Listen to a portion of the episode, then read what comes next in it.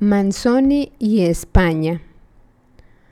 Creo que tienen razón quienes desde su punto de vista desean que por decreto ministerial se elimine la novela Los novios de los programas de estudio. Me remonto a mi pequeña experiencia de estudiante alejado entonces de todo tipo de iglesias y de toda identificación religiosa. Alumno de un liceo turinés que desde hacía más de un siglo es quizá el mayor santuario del laicismo italiano intransigente. Hacía tiempo había hecho otra lectura privada de la historia milanesa del siglo XVII. Cuando tuve que estudiarla capítulo por capítulo, duré nueve meses en el aula desnuda del Máximo d'Azeglio esas páginas funcionaron incluso con el adolescente de quinto curso de bachillerato clásico, que se creía ajeno a las preocupaciones fideístas, aunque no de inmediato y de forma explícita, todo hay que decirlo, sino con efecto retardado, depositándose tenaces en el fondo de la memoria y de la conciencia, para volver a aparecer un buen día de golpe y con una fuerza inesperada como para exorcizar la edición de los novios, aparece en su colección de clásicos el editor Giulio Einaudi. La publicó precedida por una larga introducción de Alberto Moravia, que intentó rebajar de categoría al gran libro pasándolo de la literatura al ensayo confesional, de la poesía a la propaganda devocional, diciendo que en él no podía haber verdadero arte porque no era más que un catecismo enmascarado de relato. Con mucha más dignidad, Francesco de Sanctis había dicho que la humanidad de las páginas de Manzoni no estaba cubierta por el cielo, sino por las bóvedas mezquinas siempre, por más altas y solemnes que fuesen, de una catedral. Y Benedetto Croce dijo, es un relato de exhortación moral de los pies a la cabeza, medido y guiado con pulso firme hacia ese único fin. Sin embargo, parece espontáneo y natural, por más que los críticos se empeñen en analizarlo y discutirlo, como una novela de inspiración y de factura poética, entrando así en contradicciones inextricables y tornando oscura una obra de que por sí sola es muy clara. El mismo Manzoni había dicho que era clara, al señalar que el estímulo que lo había impulsado a escribir era la esperanza de algún bien. En su caso no le aplicaba aquello del arte por el arte, sino el arte del servicio de la caridad, la mayor de todas las cuales es la caridad de la verdad. Dado que, a mi parecer, mi experiencia privada de lector coincide con la de tantos otros que estaban alejados. Solo Dios sabe cuántos entre los que descubrieron la fe tuvieron ocasión de recitar las páginas de los novios, de experimentar los dramas espirituales de Lodovico, que se convierte en Padre Cristóforo, y del innombrable, que al final de su angustiosa noche oye cuán lejana llamada a una nueva vida, el tañido de unas campanas. Por lo tanto, es cierto, este libro es peligroso y se comprende por qué hay gente que quiere quitárselo a los estudiantes.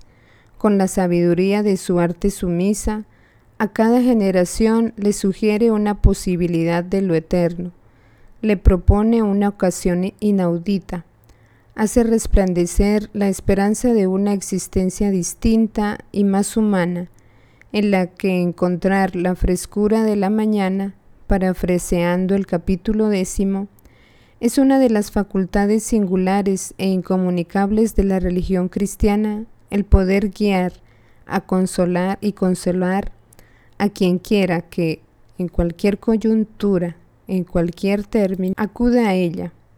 Es un camino tan recorrido que, sea cual sea el laberinto, el precipicio desde donde el hombre llegue a él, una vez que por él da un paso, puede a partir de entonces caminar con seguridad y buena gana y llegar gratamente a un grato fin.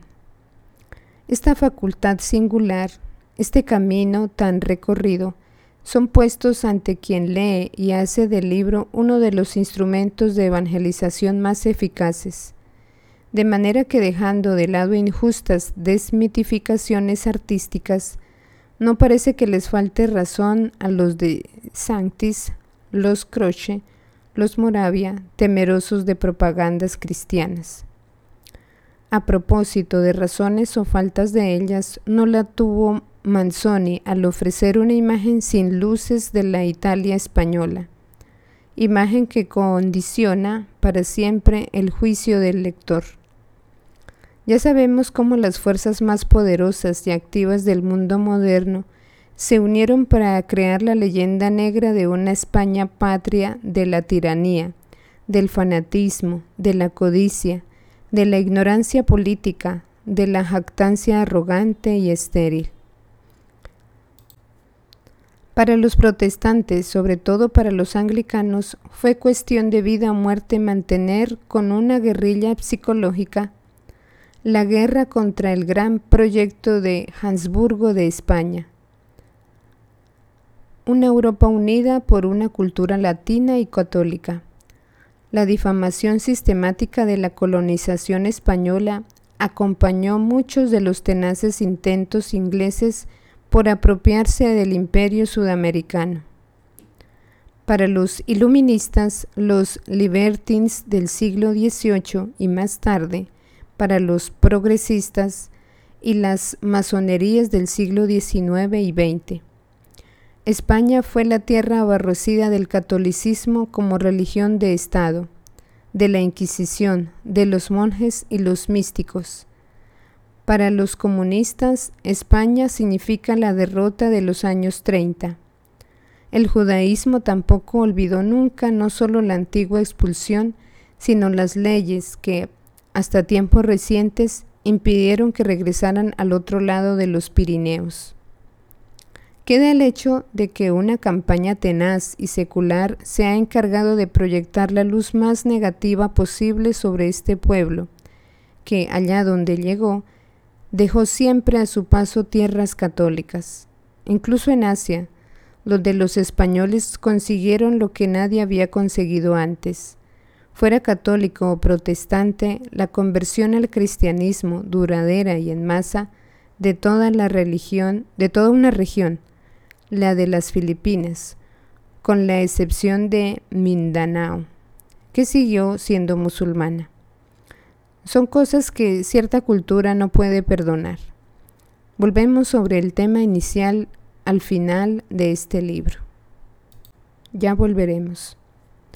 Los lectores ignoran a menudo que el hablar de España, al hablar de España y de los españoles, Manzoni se dejó llevar por un cierto iluminismo, del que se desvinculó del todo solo en su última hora, la implacable e inacabada arenga contra la Revolución Francesa, que lo indujo a cargar las tintas en exceso.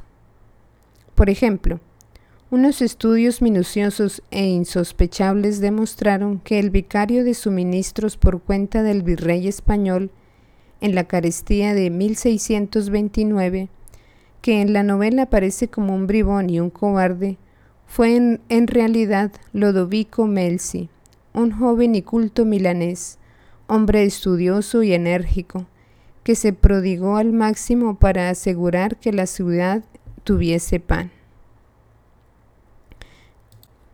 En las escenas de tumultos de San Martino, el capitán de justicia apareció descrito con aire caricaturesco, o algo peor.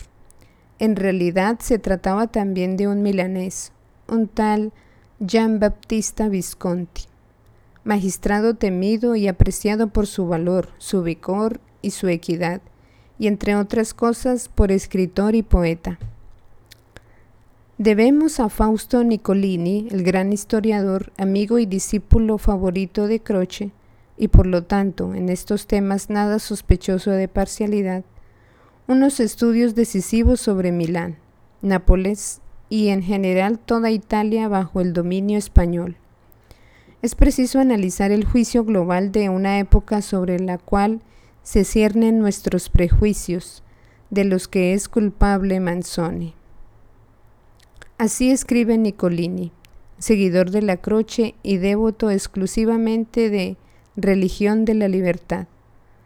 No fue ignorante una dominación extranjera como la española, que, a pesar de las insidias internas y externas de todo tipo, supo consolidarse y durar dos siglos. No fui débil una dominación extranjera, que, al arrancar de sus provincias itálicas la mala hierba de la anarquía feudal, logró salvaguardar nuestra península del inminente peligro turco y al mismo tiempo mantener intacta la unidad religiosa sin la cual esa política le habría resultado mucho más difícil en otro momento. Fue mucho menos tiránica de lo que comúnmente se cree una dominación extranjera habitualmente respetuosa de las instituciones políticas y administrativas locales y rígida impartidora de justicia. Fue curiosamente explotadora, una dominación extranjera a la cual, a pesar de las personales gestas rufianescas de ciertos virreyes y gobernadores, y una vez hechas las cuentas, las provincias italianas le costaba más de lo que le rendían. En cierto sentido, me atrevo a decir que fue incluso benéfica esta dominación extranjera, que, a pesar de su culpa fundamental de ser precisamente extranjera, consiguió cierta gratitud de los italianos, aunque no fuera más que por estos dos motivos, por haberle evitado a gran parte de Italia en el momento en que era incapaz de una vida autónoma. El mal mayor de pasar a ser provincia francesa o directamente franco-otomana y al proclamarse la independencia de las Sicilias reconquistadas, por haber dado a toda Italia el primer y el más fuerte impulso para librarse de cualquier otro extranjero. Así escribiría, escribía Nicolín a mediados de los años 30. Desde entonces otros estudios evidentemente desconocidos por la vulgata de muchos libros de texto las confirmaron. Por lo tanto, parece que queda claro que, si en los dos siglos de presencia española, que fueron el siglo XVI al XVII, Sicilia se había vuelto musulmana, y Cerdeña y parte del sur italiano la habrían seguido. En cuanto a la Italia del Norte, casi sin lugar a dudas habría quedado devastada por las guerras de religión entre católicos y reformados que estallaron en otras partes de Europa. El Piamonte y puede incluso que la Luguria habrían quedado anexionados al reino de Francia. Sorprende que ese patriota que fue Manzoni, aún a riesgo de ser excomulgado, miembro del primer Senado de la Italia Unida, no haya comprendido este papel histórico en un gran país, condenado obstinadamente a la expresión convertida en canónica, el desgobierno español.